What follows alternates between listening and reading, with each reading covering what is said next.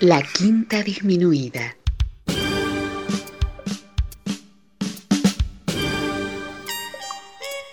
Jazz desde la ciudad más cercana al cielo.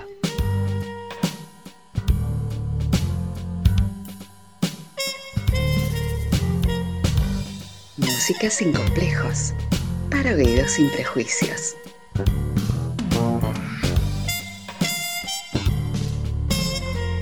Una producción de Nicolás Peña.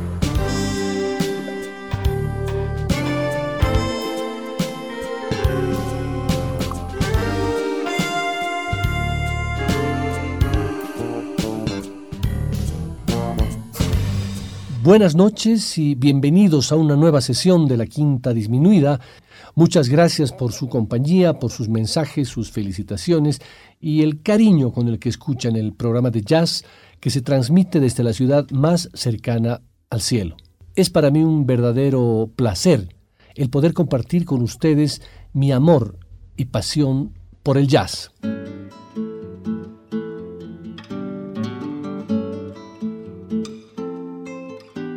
Muchas veces escucho a algunas personas comentar que el jazz es una música difícil de escuchar, es muy sofisticada, muy compleja y hasta manifiestan que es muy pesada. Seguro que en algunos casos tienen razón, depende de qué es lo que escuchen y cuán habituados están a escuchar jazz. Hace poco tiempo se publicó un hermoso libro titulado Cómo escuchar jazz, escrito magistralmente por Ted Gioia, que es uno de los mayores conocedores de la historia del jazz. El libro es un breve manual, pero útil y ameno, en el que Gioia recorre la historia de este género a través de sus autores, temas, sesiones de grabación y principales hitos. Una obra recomendable para quienes se acercan al jazz por primera vez, pero también para los que ya disfrutan de este género musical. El próximo programa compartiré con ustedes varios capítulos de ese libro, pero para este, y a manera de preparación, hoy quiero contarles mi experiencia personal de cómo descubrí y me zambullí en las aguas del jazz. Para ello utilizaré algunas reseñas de ese libro, pero por sobre todo me confesaré con ustedes de cuál fue mi camino hacia el jazz.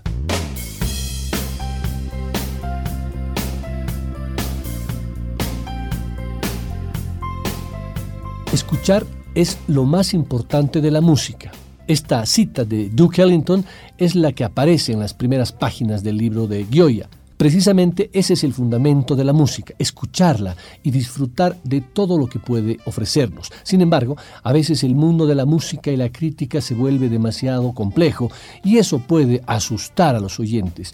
Precisamente, esto ha sido algo bastante habitual en el jazz, que ha pasado de ser una música de la calle, improvisada, a un género reservado a las élites culturales. Desde mi punto de vista es muy difícil entrar al jazz directamente. ¿A, qué me refiero con directamente? A querer escuchar eh, de golpe a Charlie Parker, Thelonious Monk, Miles Davis eh, o cualquiera de los grandes maestros del jazz.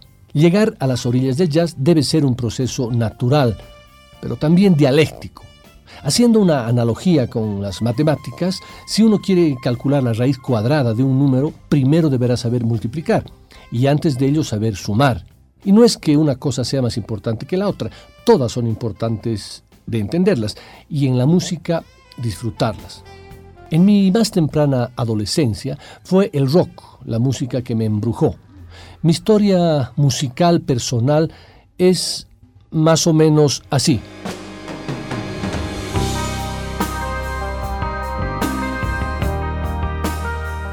Regalaron mi primera grabadora de cassette y después de grabar todos los sonidos y ruidos imaginables y además música de la radio, entregué un cassette a uno de mis hermanos mayores, al segundo de ellos, que me lleva 18 años de diferencia en edad y se llama Fernando. Nano, ¿me lo grabas? Le dije. ¿Qué música? me preguntó. No sé, le respondí, lo que tú quieras y procedí a entregarle el cassette marca TDK SA. Tengo la suerte de haber nacido en una familia muy musical. La primera influencia vino de mi padre, que, que, había fallecido un año antes y que fue el primero en enseñarme cuatro acordes en una guitarra. Mis otros hermanos, todos mayores, también ejercieron una poderosa influencia musical en mí, cada uno en su estilo. así que estaba expuesto a músicas de todo tipo, absolutamente amplias, desde Nino Bravo y Nicola Di Bari hasta King Crimson, Jethro Tull, Yes, Rick Wakeman, pasando por Sinatra, los Beatles y música clásica. Pero volviendo al famoso cassette, una vez que ya estaba grabado, aunque ya no existe físicamente y no saben cuánto daría por tenerlo, recuerdo perfectamente los temas que contenía. Era una mezcla inteligente que había hecho mi hermano para, para mí de todo tipo de música, buena música, rock, pop, Beatles y algunos temas de jazz, pero un jazz liviano, un jazz rock, un jazz pop, temas suavitos. Uno de los temas del ámbito del jazz que contenía ese cassette era el siguiente.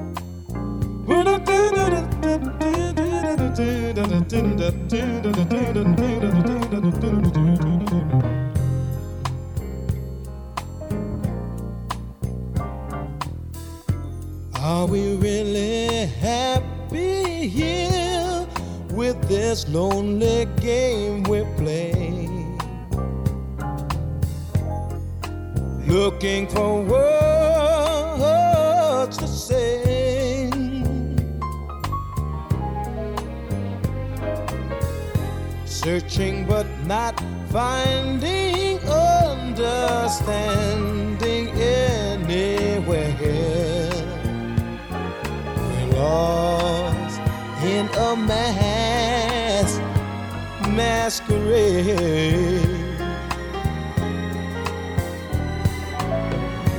Both afraid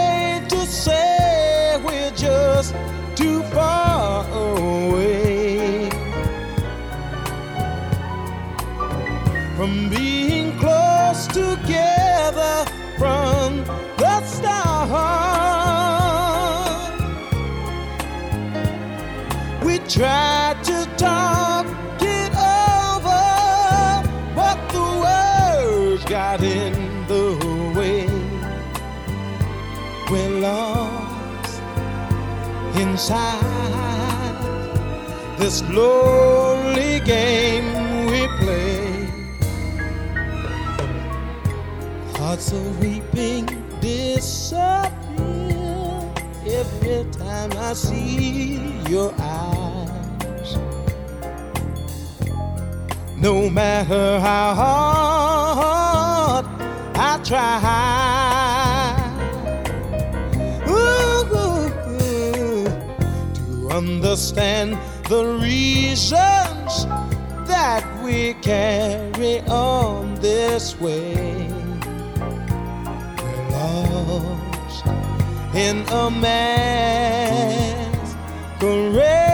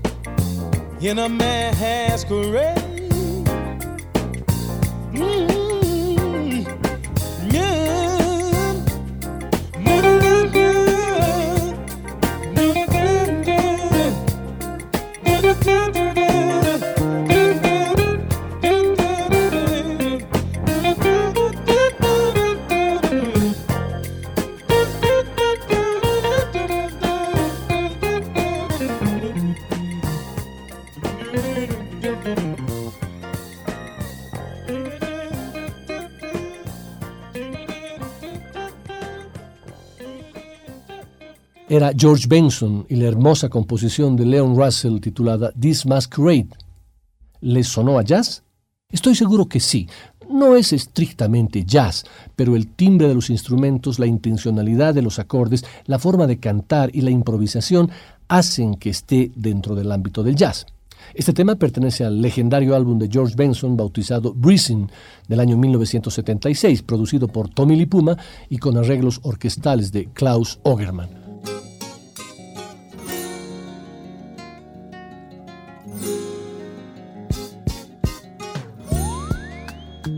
Volviendo a la historia de mi primer cassette, les contaba que tenía música de todo tipo de estilos y géneros. Come Together, If I Fell y Here Comes the Sun de los Beatles, Interstellar Overdrive de Pink Floyd, Guinevere y Merlin the Magician de Rick Wakeman, Flip de Jesse Green, Fantasía Impromptu de Federico Chopin, Samba Pati, Black Magic Woman de Santana, Aventura en el Árbol de Aquelarre y un dúo de guitarras que me sonó increíble.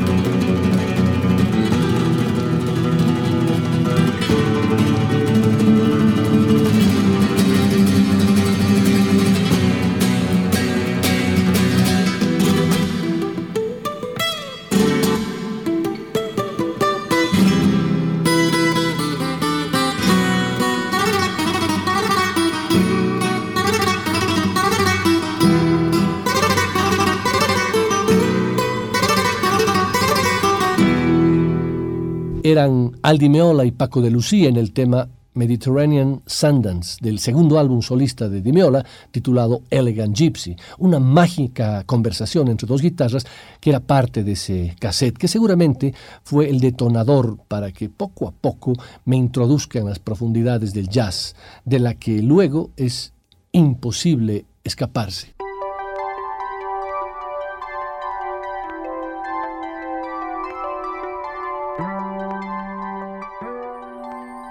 En el libro Cómo escuchar jazz, escrito por Ted Gioia, se hace una aproximación al jazz de una manera completamente libre de prejuicios y tecnicismos. Gioia es un reconocido crítico e historiador de jazz, pero ha hecho un esfuerzo por olvidar todo lo que conoce de esta música con el fin de acercarse, acercar las preguntas más básicas como cuáles son las mejores grabaciones para los principiantes, los estilos o las épocas. Cómo escuchar jazz está estructurado en torno a siete capítulos. El primero es una introducción al género mediante una de, sus claves, el ritmo. Nos explica en qué, en qué consiste eso del swing, qué es el pulso del jazz, la cohesión rítmica en la que se funden los músicos de jazz cuando interpretan esta música. El siguiente capítulo, titulado Entrar en la música, es una sintética y útil guía sobre los aspectos de esta música que es bueno conocer para disfrutar del jazz disfrutar obviamente con mayor plenitud.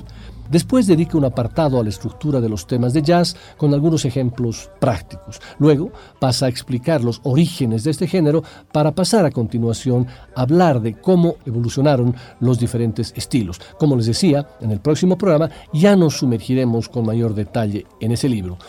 Pero continuando con los temas que he seleccionado hoy, quiero compartir un último tema de ese mágico y primer cassette que fue mi mejor guía para introducirme a la música.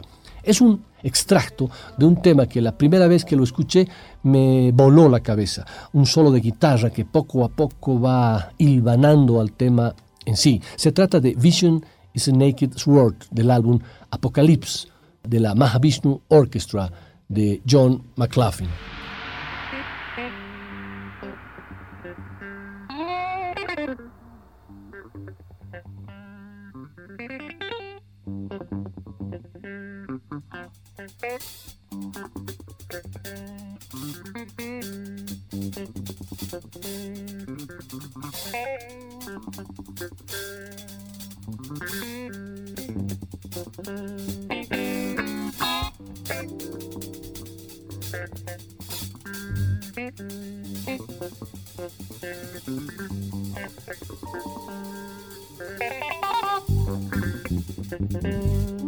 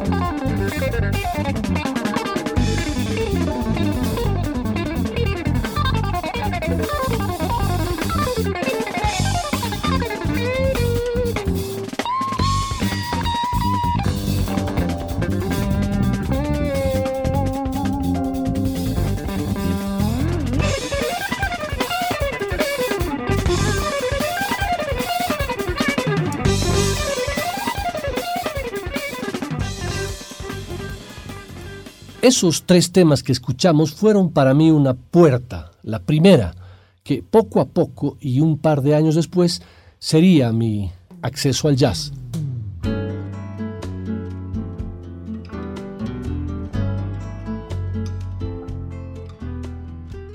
En esos años de adolescencia yo estaba completamente sumergido en el rock progresivo, el rock sinfónico, la música de los Beatles, el rock argentino, el heavy de Led Zeppelin y demás. Llega un momento, sin embargo, en el que el rock que se estaba escuchando en esos momentos, les hablo seguramente aproximadamente del año 1981-1982, ese rock se empezó a popear, a simplificar un poco, es decir, a volverse un poco más comercial, menos estructurado, más bailable inclusive, y como buen adolescente lo bloqueé. Obviamente después de varios años, ya no adolescente, lo volví a escuchar y, y valorar.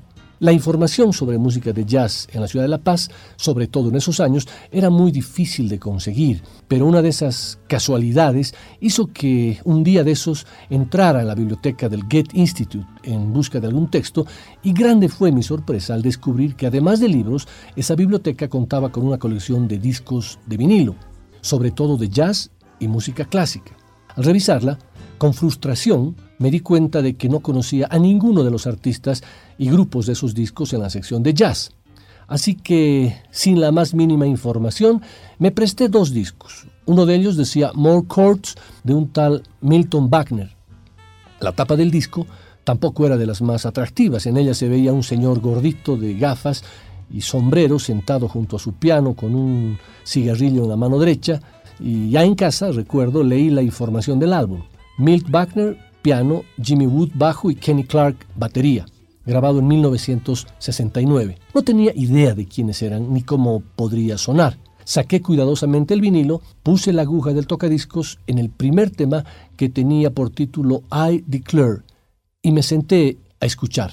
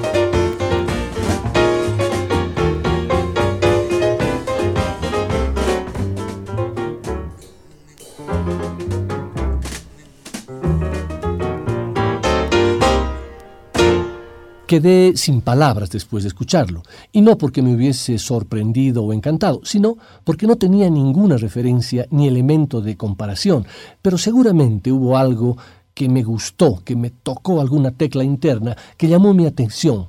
No continué con los otros temas. Abrí el otro disco que me había prestado, tenía una tapa mucho más sofisticada que la de Milton Wagner, hasta psicodélica diría, con grabados de unas mujeres que personificaban a unas musas.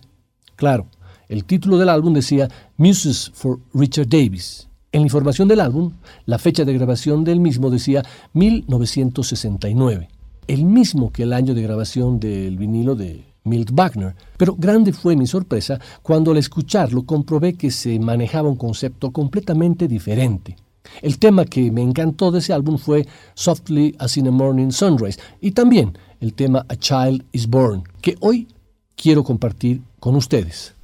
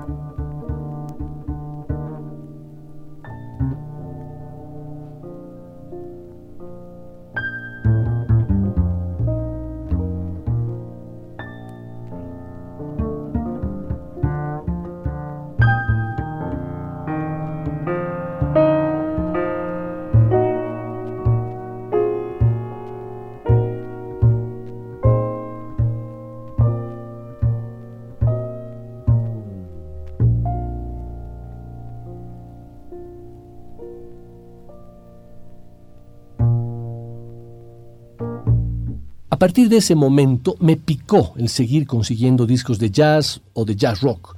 Ahí apareció en mis manos una obra de Chicorea, un vinilo que en la tapa tenía una foto de Corea disfrazado de un personaje de cuento. Claro, el álbum era The Mad Hatter, el sombrerero loco de Alicia en el País de las Maravillas. Ya había escuchado antes algo de Chicorea, sobre todo su álbum Light as a Feather. Sin embargo, en el álbum del Sombrerero Loco eh, comencé a descubrir que el jazz también puede encararse con instrumentos no necesariamente característicos del género, como violines, violas, chelos y una infinita sonoridad de sintetizadores y demás sonidos.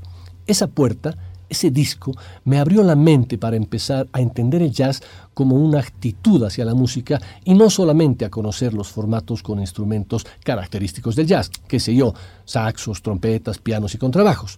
Todo ese álbum me pareció un viaje fascinante, como lo es el libro Alicia en el País de las Maravillas.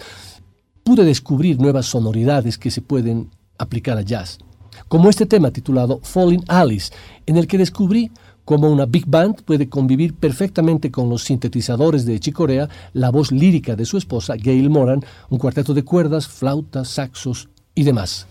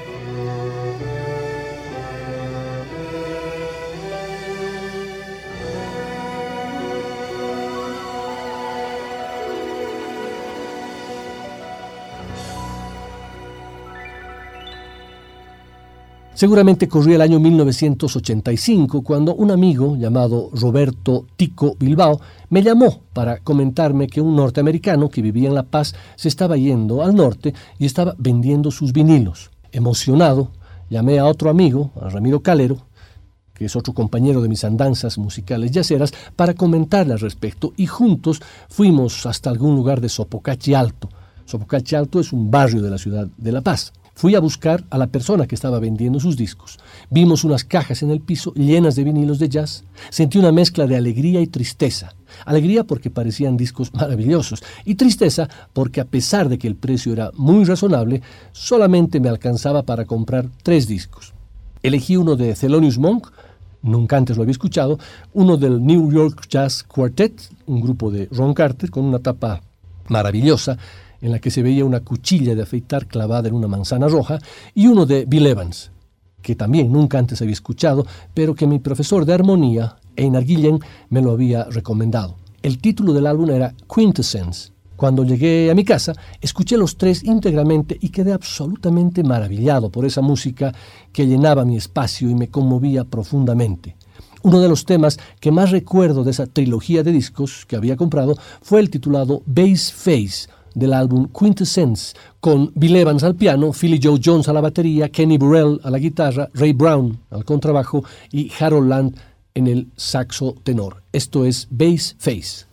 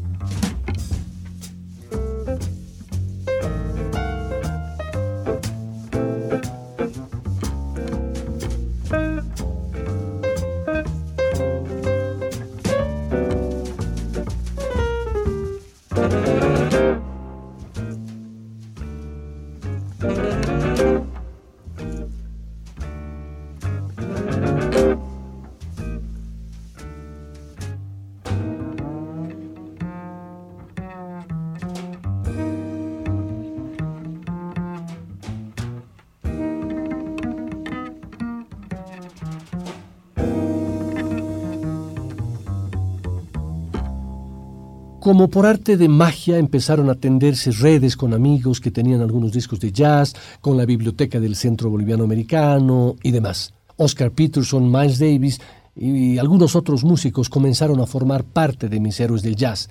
No se vayan, que en la segunda parte les seguiré contando cuáles fueron estos mis inicios en la escucha de músicos de jazz con historias que están profundamente grabadas en mi memoria.